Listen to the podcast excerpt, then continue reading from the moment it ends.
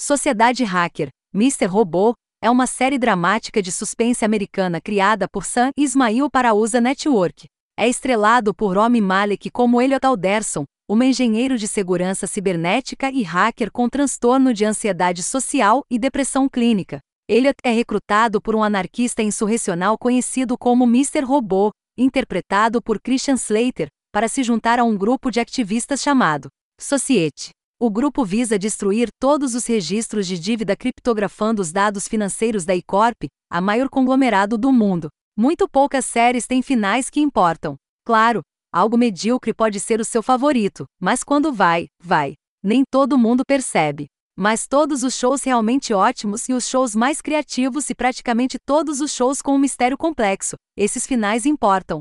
E é assim que o Senhor Robô de San Ismail nos Estados Unidos começa sua quarta e última temporada em 6 de outubro, e isso vai importar muito. Esta é uma série que surgiu do nada no verão de 2015 e realmente desafiou as probabilidades que provavelmente não tinha como vencer. Não estava apenas usando fortemente a narração, que tão poucas séries credíveis podem fazer, mas ia ser tudo sobre hacking e, portanto, cheio de cenas de alguém digitando furiosamente em um computador, que até aquele momento tinha sido a sentença de morte para um drama crível. Ah, mas Ismail sabia sobre codificação e, portanto, hacking, e então o senhor robozenti real naquela área. Não era apenas digitação. E de repente, a narração que estava sendo usada era essencial, adicionando camadas à codificação complexa. Acelerou a adrenalina. Criou drama com a digitação. Mr. Robô também tinha, como forma de fazer toda aquela locução funcionar, um Rami Malek. E os espectadores não sabiam disso nos primeiros episódios, mas também tinha o brilho de Ismail. Ele não estava apenas reescrevendo o roteiro para o que um programa de TV poderia parecer, quebrando todos os tipos de regras. Ao longo do caminho de uma forma cinematográfica aventureira e às vezes desestabilizadora que espelhava os problemas de saúde mental de seu protagonista. Mas também era muito bom com o real roteiro, provocando reviravoltas complexas e até mesmo sabendo, uma vez que você descobrisse a principal que ficaria muito satisfeito consigo mesmo. Exceto que é isso. Ele sabia que você descobriria e não se importou. Ele queria que você sentisse que descobriu o quebra-cabeça, que poderia relaxar então. Foi um golpe. Havia mais ovos de Páscoa alucinantes e reviravoltas maiores por vir. Quase ninguém os viu chegando. E assim nasceu um fenômeno com Mr. Robô como sucesso de verão do nada em um canal conhecido por séries de céu azul que não exigia muito pensamento e de alguém que não tinha feito televisão, e era criativo o suficiente para jogar estilos visuais de longa data na lixeira. O burburinho foi grande no final daquela temporada e estava em alta no momento em que a segunda chegou. Não surpreendentemente, com a fasquia tão alta e o conceito tão precário, haveria problemas, mas o show estava tão alto no final daquela primeira temporada. O conceito intrigante de Ismail era que o herói e narrador do show, Elliot Malik, que sofria de transtorno dissociativo de identidade e era viciado em drogas. Em outras palavras, o narrador não confiável final estava vendo e interagindo com outro personagem, Mr. Robô, Christian Slater, o líder de um grupo chamado Societe, que acabou não sendo real.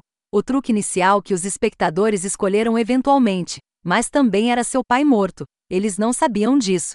E assim Elliot era ele mesmo e seu alter ego, Mr. Robô. Você poderia argumentar que a maior revelação foi que um dos hackers centrais da Societe, Darlene, Carly Shaikin, era irmã de Elliot. Mas ele estava tão longe de seus remédios que ele não sabia. Vários outros petiscos suculentos depois, incluindo trabalhar com o Dark Army baseado na China.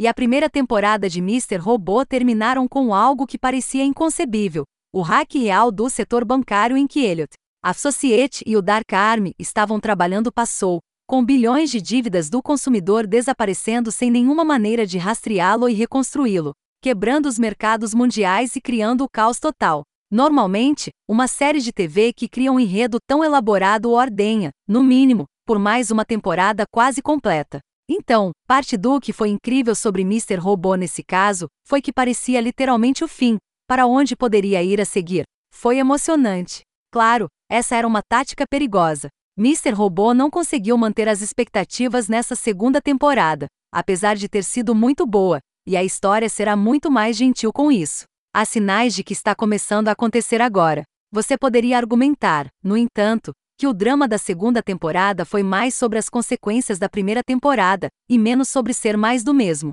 Mais do que deixou todos tão animados em primeiro lugar. E para quem está prestando atenção, essa deveria ter sido a verdadeira dica de Ismail sobre o Senhor Robô. Não era sobre o hack. Era sobre algo maior. As pequenas migalhas de pão da segunda temporada se transformaram em uma terceira temporada muito mais rápida, profundamente cínica e envolvente, onde camada após camada de reviravoltas na trama, incluindo a reversão do hack catastrófico da primeira temporada, foram descascadas. A terceira temporada foi muito melhor e mais complicada. Consequências reais foram distribuídas porque Ismail sabia o tempo todo onde seria o fim e, chegando mais perto, precisava parar de ser tímido e começar a ser cruel. Personagens morreram. É assim que o bom drama geralmente acontece. Mas o que aconteceu com esta série entrando em sua execução final é que Ismail aumentou as chances de si mesmo. Ele deixou os espectadores pensarem em algo como: ok, então o que tudo isso realmente significa? E agora ele tem que pagar. Ismail disse que nunca vacilou com o final. Ele sabia disso quando lançou o programa, e quando o programa terminar, será exatamente o final que ele imaginou.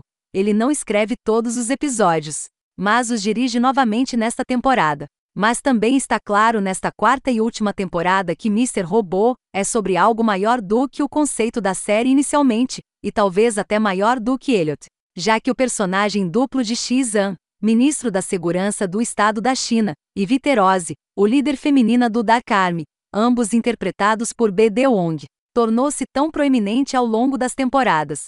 A temporada passada revelou que tudo que veio antes dela envolvendo Elliot, Mr. Robô e Societe, e Corp, etc., foi apenas um ardil ou um longo golpe para Viterose ter seu projeto secreto no Congo. Ismail dizendo essencialmente: ahá, não é sobre o que você pensa, é uma jogada ousada. E você pode argumentar que a loucura rápida que terminou os episódios finais da terceira temporada parecia apressada em sua audácia de virar o roteiro. Porque agora, de muitas maneiras, o Sr. Robô depende da revelação do que exatamente é que Viterose está fazendo.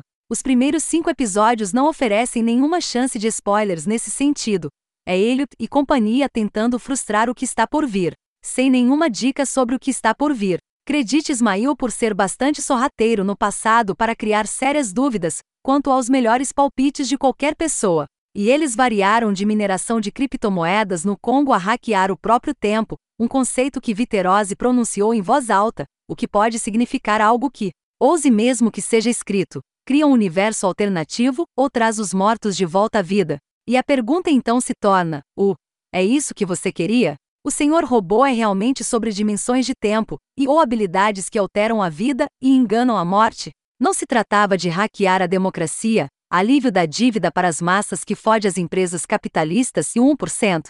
Universos alternativos e pessoas regeneradas. É realmente para onde isso está indo. Isso parece um pouco mais louco do que essa série mais fundamentada tem sido, até agora. Tal final seria, sem dúvida, fora do personagem. Que tal algo mais humano e cínico, que Viterose, com tanto poder e precisão em seu planejamento que todos parecem incapazes de detê-la, poderia estar errada. Delirante e quebrada e suas ações eram meramente reflexo de líderes loucos querendo mais do que você tem para que você nunca possa ser feliz. Sinceramente, quem sabe? Eu não acredito no aspecto de fenômenos inexplicáveis. Que o projeto que Viterose está enviando para o Congo para ser concluído será mais ficção científica do que os zeros e uns que vieram antes dele. Evidências de todas as três temporadas podem sugerir isso, mas esta série sempre foi sobre a finta, a esquiva, a mensagem ulterior perdida. Mr. Robô começou sendo sobre uma democracia hackeada, e um ano depois isso se tornou realidade. Também, no dia em que os Estados Unidos pegaram Mr. Robô. O hack da Sony aconteceu. A série está à frente de seu tempo em várias frentes. Talvez volte a ser e aquela coisa que pressagia é desconhecida. Há 13 episódios nesta quarta temporada e 5 foram lançados para revisão. Eles variam em qualidade. Alguns são excelentes, alguns forçam a credibilidade ao ponto de ruptura, um traço familiar em temporadas posteriores. Mas não tão prejudiciais a ponto de prejudicar seriamente a reputação do programa. Alguns parecem singularmente contemplativos e estranhos. Outros parecem vivos com impulso para frente. É um começo forte, mas é muito claramente o fim que importa.